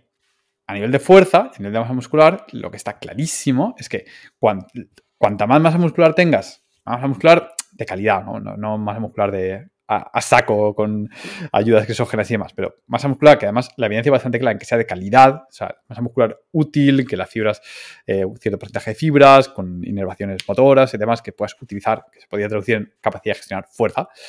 Cuanto más tengas y más las sigas utilizando, más despacio va a caer, más útil eres al final de tu vida y más independiente vas a ser y el final va a ser muy abrupto, y, pero vas a estar muy bien hasta el final. Pues la movilidad es igual. Si tú empiezas muy tarde, pues va a ser más difícil. Si tú empiezas muy pronto y la ganas, mantenerla es muy fácil. mantenerla es súper fácil, porque solo tienes que construir hábitos que te expongan esas cosas regularmente. Y va a hacer que a lo largo de tu vida vayas a tener una cadera más sana, una rodilla más sana, columna, hombros, porque al final está todo súper interconectado. Y ahora parece una tontería, pero cuando tienes 60, 70 años, el poder bajar a sentadilla profunda, que no te duelan las rodillas, el poder girarte que la columna admita torsiones, que admita flexión y, ser muy resistente a todo eso, es fundamental. Es que aumenta tu calidad de vida, eh, aumenta la calidad de vida en todos los momentos, pero cuanto más tarde, más la amplía. Entonces, lo que yo recomiendo es generar ese buffer lo antes posible, y manténlo, porque se mantenerlo es muy fácil. Eh, muy eh, fácil. hemos comentado que todo esto, o hemos entendido, mejor dicho, ayudaría a prevenir lesiones. Pero hmm. un deportista, eh, una persona que llega a deporte con, bastante regularidad, imaginar que se suele lesionar siempre, pues, en el mismo segmento, ¿no? Pues típico, ¿no? Pues siempre, ostras, qué casualidad que siempre me lesiono los isquios, siempre me lesiono gemelos, siempre me lesiono sóleos.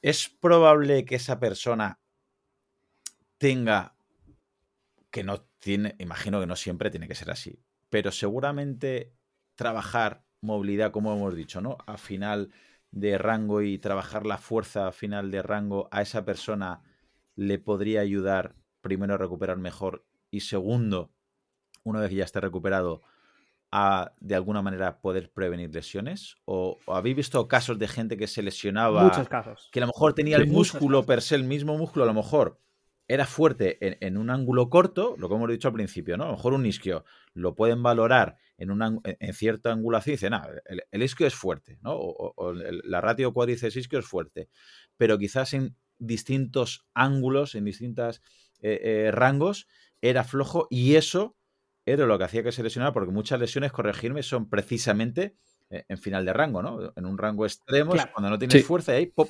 se rompe o la unión con el tendón, donde hay los problemas. ¿Podría ir por ahí? Sí, tú piensas que eh, el entorno te está ahí y tiene unas características y tú cuando haces una performance deportiva, cuando tú quieres hacer X cosa, te vas a tener que adaptar con tus limitaciones a esas características.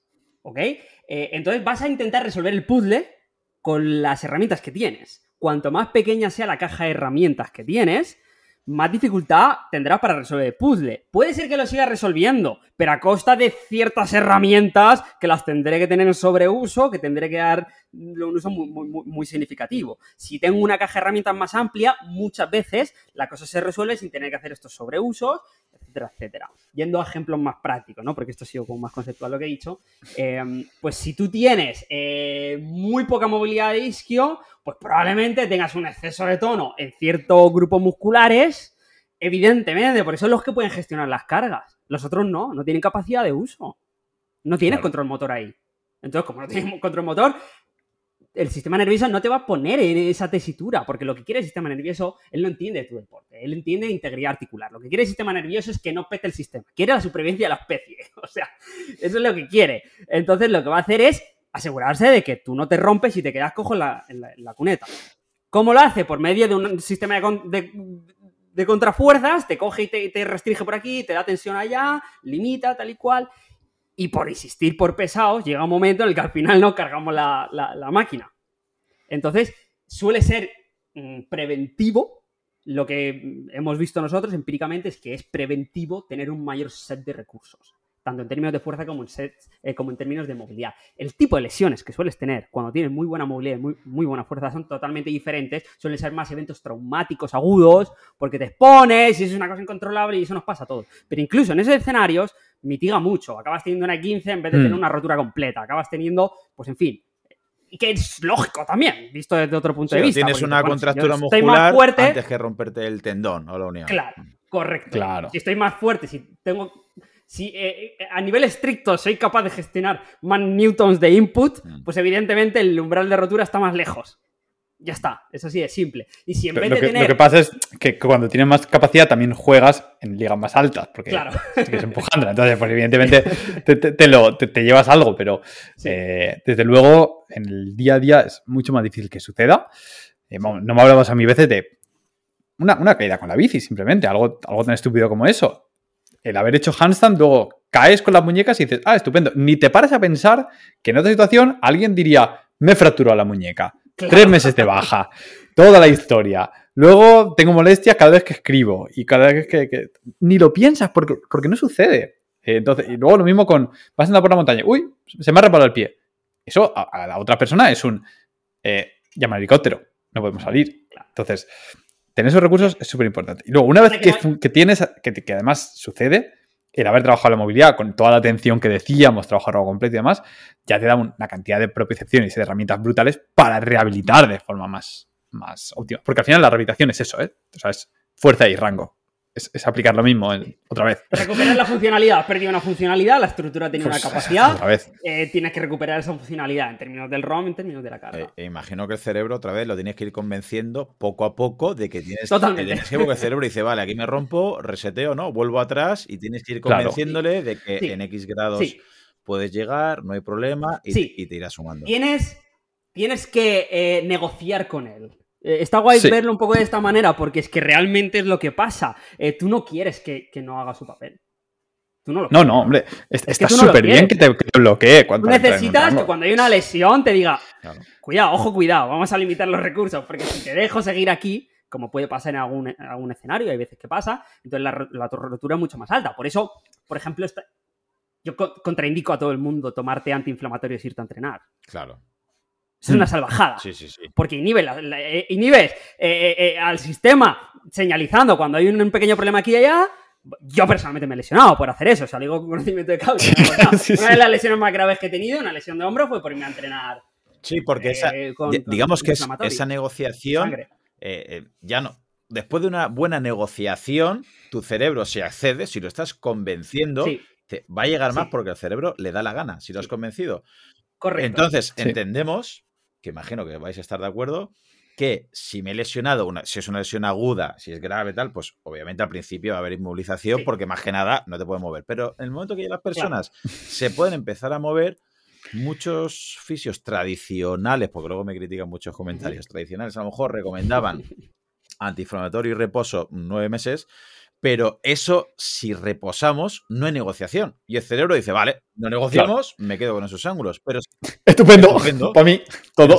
Si, no hay input, si no hay una, entrada de información que diga algo diferente, no va a haber una resolución diferente. Es lo típico que se dice, ¿no? Esa, frase de, si haces todo el rato lo mismo, vas a tener siempre el mismo resultado, ¿no? Es, que funciona así. O sea, tú lo que quieres es que la señal que, tú, que, te da, el, o sea, que el cerebro te, proporcione, vamos a decirlo así, una señal fidedigna de la situación que está.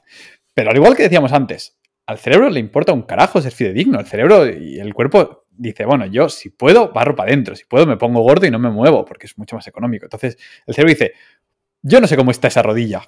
Ha pasado algo y yo no lo sé, porque el cerebro no, no claro, no tiene un médico que internamente hace rayos X, hace una resonancia magnética para saber exactamente lo que está. Él dice, yo no lo sé. Yo inflamo todo. Señal, respuesta. Y ya está. Y me lavo las manos. Entonces, es, eres tú y el entorno el que tiene que decir, no, no. Mm, antes era el entorno, ¿no? Es decir, bueno, me, me lesionado la rodilla, pero tengo que andar hasta casa. Pues tengo que andar hasta casa, punto pelote, lo que hay. no había helicópteros antes. Eh, entonces, lo que tienes que decirle es, vamos a, buscar eh, aquello que sí que está lesionado. Y generalmente movilizas desde el día, yo recomiendo desde el día 1, movilización súper gentil, súper suave, pero desde el día 1, moverla, aunque sea de forma pasiva, con la otra mano, con las manos asistiendo. Totalmente recomendado.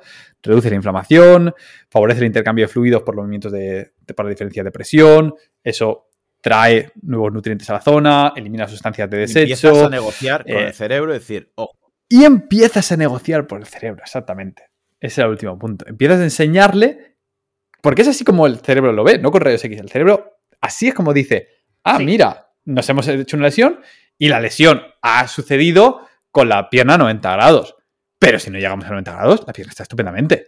Y muchas veces puede suceder que tú puedes andar perfectamente, pero cuando vas justamente al rango lesionado, se producen tensiones y cargas en las estructuras que se han dañado y entonces hay respuesta de dolor. Perfecto, estupendo y totalmente adaptativo.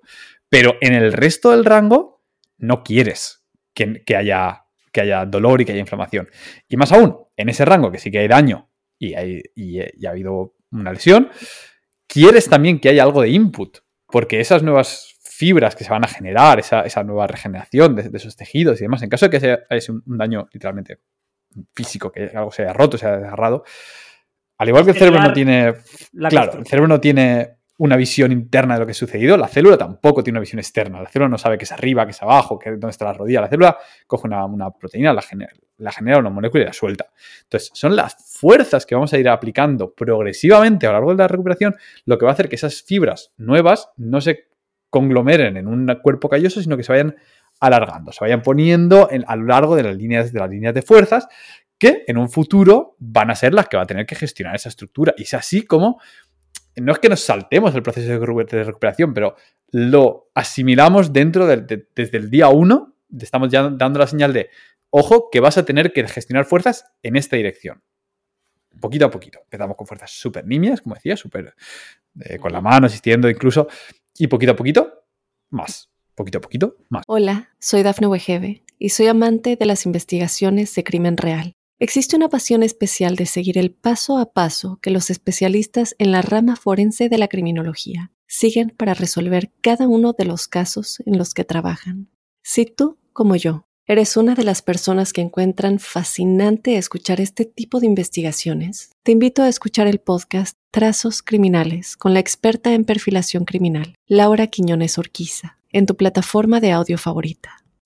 Pues yo creo que ya está convencido todo el mundo, pero una última duda, porque estoy seguro que cuando la gente se vaya a poner, vea, coja un protocolo vuestro o ejercicios vuestros que tenéis en Instagram, vuestro canal de YouTube o bueno, cualquier, cualquier otro, ¿vale? Y dicen, vale, pero yo es que ya hago fuerza en el gimnasio o yo hago CrossFit. Hmm. el mobility y el CrossFit hay a veces que no es la movilidad que, que vosotros, ¿no? O que la fisiología espera, con lo cual me gustaría que visitaran un protocolo como el vuestro parecido, porque no siempre la movilidad del CrossFit va en este camino. Pero bueno, repito, si hacen fuerza en el gimnasio, si hacen CrossFit, si corren, si son mm, ciclistas, si son nadadores, o juegan al tenis, juegan al fútbol, ¿cómo lo integran con la programación? Porque claro, hay gente que sigue pensando que esto era estirar. Entonces yo hago mi deporte y después de hacer mi deporte, ¿no? Mi partido, me pongo a estirar isquios, aductores y cuádriceps, seis minutos mira, mientras miro Instagram y sí, sí, yo estiro ya hemos hablado con esto, ya hemos hablado que es trabajar, hacer entrenamientos específicos de movilidad. ¿Cuándo sería más ¿Cómo lo podrían hacer? Mejor dicho, es decir, esto sería mejor antes de entrenar, después de entrenar, hacer un entreno aislado, se puede hacer de manera paralela, hay que buscar sesiones independientes al deporte. ¿Cuál sería vuestro consejo general para los oyentes? Hay muchas metodologías la, lo que yo te recomiendo por encima, le recomiendo a cualquiera por encima. El resto va de la mano de algo que ha dicho antes Pau, que ha dicho, hazlo lo, antes posible. Hmm. Que pague dividendos el resto de tu vida. Eso es importantísimo. Tómatelo con seriedad unos pocos años. Es algo importante. Muy probablemente más de lo que la gente se da cuenta a priori. Una vez te empiezas a meter en el agujero gusano, pues acabas diciendo, hostia, madre mía. Si esto es tan básico como la fuerza. Es igual de importante igual de importante. Eh, entonces, igual que me tomo en serio la fuerza, pues me tomo en serio esto. Y si me lo tomo en serio, me lo tomo en serio 3, 4 años. Que realmente no hace falta más. Para llegar, vamos a decir, al 80%, 90% de tus límites fisiológicos. En 2, 3 años lo tienes. Si te lo tomas con seriedad, me refiero. Y haces tus 3, 4 sesiones semanales de movilidad. De tirarte a lo mejor, pues eso, 45 minutos, una hora de movilidad lo tomas con seriedad. Que no, que lo quiero mantener coplanarmente toda mi vida con una cantidad de tiempo más liviana. Bueno, eso es lo que determinará los ratios de progreso. Cualquier cosa va a ser mejor que nada. Pero mi recomendación es, tómatelo con seriedad, abórdalo con intensidad, si puedes complementarlo a tu práctica. Luego, que no es posible, que yo mi dosis es, tengo mm. X disponibilidad. Bueno, posibles estrategias. Una muy sencilla es alternar movilidad de un eje articular diferente al que estás trabajando en una sesión de fuerza, pues alternarlo con los descansos de, tu trabajo de fuerza. Digamos que estás haciendo tren superior, algo de, trabajo de tren superior hoy en el gym, pues en los descansos, pues hago algo de movilidad de tren inferior. Es una posible opción que no te va a conseguir mucho tiempo, ¿ok? Si me tengo que tirar tres minutos hasta el siguiente set, pues cojo y hago mi good mornings. Y aquí economiza un poco el tiempo, pero ese es un perfil de estrategias que podemos usar si no tenemos mucho tiempo, no tenemos un interés tampoco súper alto. Otra cosa que puedes hacer es hacerlo post sesión. Hay, que dejar claro, lo que haces primero en una sesión es lo que se va a llamar beneficio. Cuanto más fresco estás, pues esto es así. Entonces, si tu deporte es más importante para ti que esta ganancia de movilidad, primero tu deporte. aunque las transferencias para la movilidad vayan a ser negativas. Mm. Solo lo que digo siempre a la gente tienes que entender las consecuencias de lo que haces. Eso no determina que lo hagas esté mal, bien, regular, tal. Pues bueno, las consecuencias es que siempre va a haber un trade-off, siempre va a haber una, hmm. un ajuste por un lado o por otro con las cosas. ¿no? Entonces lo puedes hacer al final si no te importa tanto. Si después de esta charla dices, tío, es que esto es la panacea, quiero la movilidad, pues hazlo antes de tu deporte. A primera movilidad, luego tu deporte. Tu deporte se verá ligeramente influido, a lo mejor, a lo mejor no, depende de la disciplina. Imagínate que tu deporte es, es bici, ¿no? Y hmm. te metes tu sesión de movilidad de columna de tren superior y de hombros. Y luego te vas a coger la bici. Muy probablemente no haya transferencia negativa de ningún tipo y puedes hacer una sesión espléndida. O si la sesión de movilidad es de sentadilla y no es de una intensidad infernal, es de una intensidad moderada, eh, asequible, y luego te metes tu, tren inferior, pues a lo mejor se ve beneficiada porque vas a tener un poquito más de rango. Entonces le digo a la gente, mm, explora estas diferentes configuraciones, estas y muchas otras, em, y las que veas que mejor se adhieren con tu realidad práctica de tu disciplina, tu deporte, etcétera, coge esa. No hay un manual infalible que diga, mira, es que para ti mm. esta es la metodología. Hay toda una serie de espectro de posibilidades el que mejor se adhiera para ti. Que resulta que puedes entrenar seis días a la semana y tu deporte son cuatro. Pues habla en sesiones aparte, haces otros dos días a la semana tu trabajo de movilidad y metes, vamos a decir, pues martes y sábado me meto mi sesión de movilidad de tren superior y de tren inferior. Hago unos ejercicios de cadera, unos ejercicios de, de hombros. Lo repito el sábado, maravilloso. Perfecto. Pero vas a tener que ver un poco, en medida de tus circunstancias y de cómo tú eres, cómo te cuadra mejor esto. Lo más importante es hacerlo al final. O sea, tener, es realizarlo regularmente.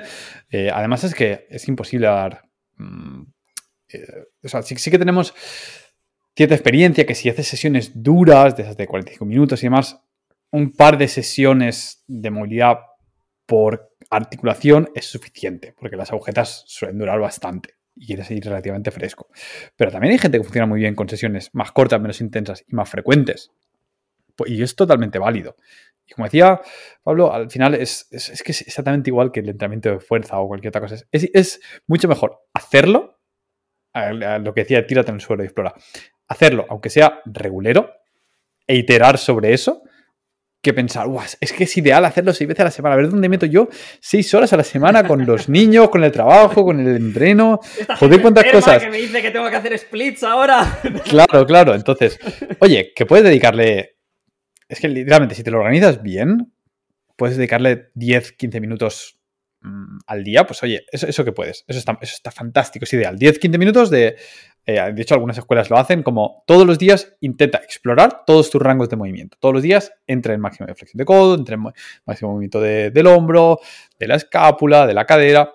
Para hacer un poco de pública, casi nos saltamos, eh, si alguien tiene interés en nuestra newsletter, damos gratis un, un, protocolo así de que, lo llamamos Mobility Warm Up, que tiene ese propósito de tocar todos los rangos principales del cuerpo en un protocolo de calentamiento o de mini movilidad de unos 10-15 minutos. Esa es la idea. Pero que tiene más tiempo y tienes también más ambición y más equipo y más ganas y dices, sí, yo quiero darle a tope, pues puedes poner de dos, tres, cuatro sesiones a la semana perfectamente. Es totalmente dependiente de, lo que quiera la persona.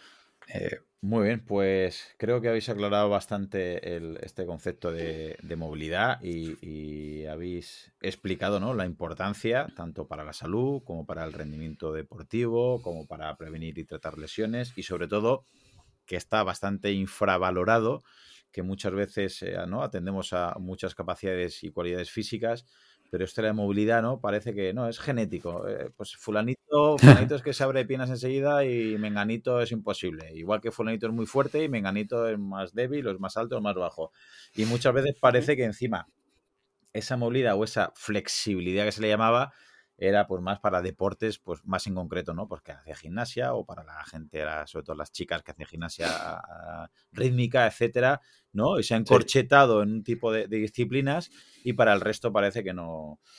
Pues os quiero agradecer el, el, paso por aquí, ha sido un placer teneros. Yo quiero deciros, lo he dicho antes, yo estoy en el protocolo bambú, estoy haciendo los ejercicios tengo que reconocer que muchas veces me lo salto porque como vamos todos como vamos, priorizo el entrenamiento de fuerza, el entrenamiento de resistencia y luego digo, Claudio, me estoy haciendo trampas al solitario yo ya solo, ¿vale? Pero al final es el consuelo que veo que mis alumnos infinitamente más jóvenes que yo tienen mucha menos movilidad y dices, bueno, pues al final resulta que no estoy tan... Algo estoy haciendo. algo estoy haciendo, algo estoy haciendo.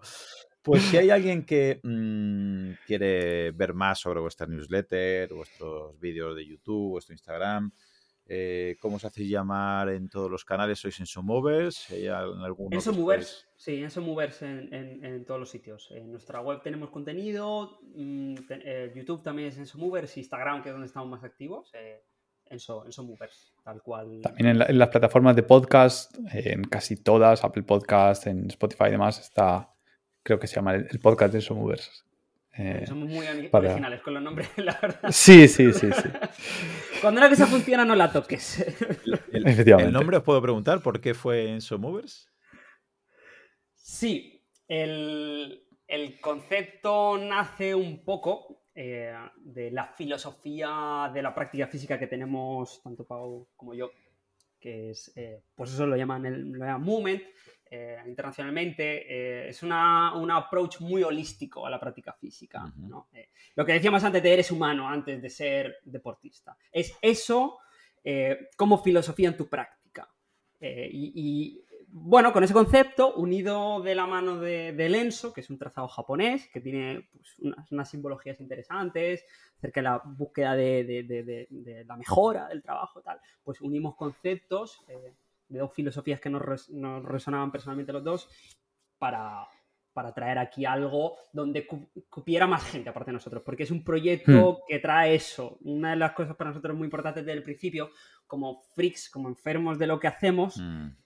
nos dimos cuenta bien pronto que necesitas ir acompañado. Que no ser, ser muy friki de algo necesitas hacerle la mano de alguien. Solo es un tormento. Entonces, pues, eh, eh, pues construimos esta comunidad alrededor, eh, que son movers que, aunque bueno, es un negocio, va de la mano de una comunidad que, bueno, que es nuestros amigos, básicamente. Fantástica, esos son nuestros amigos, literalmente. O sea, ha sido como poner un cartel de neón en el mundo, decir, gente freak aquí, por favor, vamos a, ser freak del movimiento. Y nos ha llegado mucha gente que le resuena mucho el mensaje, estamos súper agradecidos porque son, maravillosos, de verdad. Muy bien, pues nada, muchísimas gracias por pasaros por aquí y os mando un fuerte abrazo. Un gusto. Placer nuestro. Ha sido muy divertido. Chao. Un abrazo. Chao. Y hasta aquí el episodio de hoy. Probablemente si tienes la capacidad de disfrutar de este contenido, tendrás la suerte de vivir en un lugar y en un contexto que con muy poco podrás hacer mucho, como cambiar y salvar vidas. Por ello te pido que si te ha gustado el contenido o te ha aportado algo de valor, el mejor regalo que me puedes hacer es que te unas a mi equipo de donación para que ayudemos juntos a que otros puedan vivir y además hacerlo de la manera más saludable y digna posible. Gracias a Pablo Melchor y Ayuda Efectiva, tenemos un equipo de donación destinado a un fondo de salud, donde el dinero que inviertas te aseguran que es la manera más eficaz demostrada para salvar vidas en los países más necesitados con programas como prevenir la malaria, incentivar la vacunación en los más pequeños y combatir el déficit de vitamina A, como ya vimos en el episodio 120. Si quieres colaborar, te espero en mi equipo en ayudaefectiva.org barra profe Claudio Nieto. Tu contribución, por muy pequeña que sea, podría marcar una gran diferencia, ya que con todas nuestras donaciones juntas generaremos oportunidades para aquellos que más lo necesiten. Muchas gracias.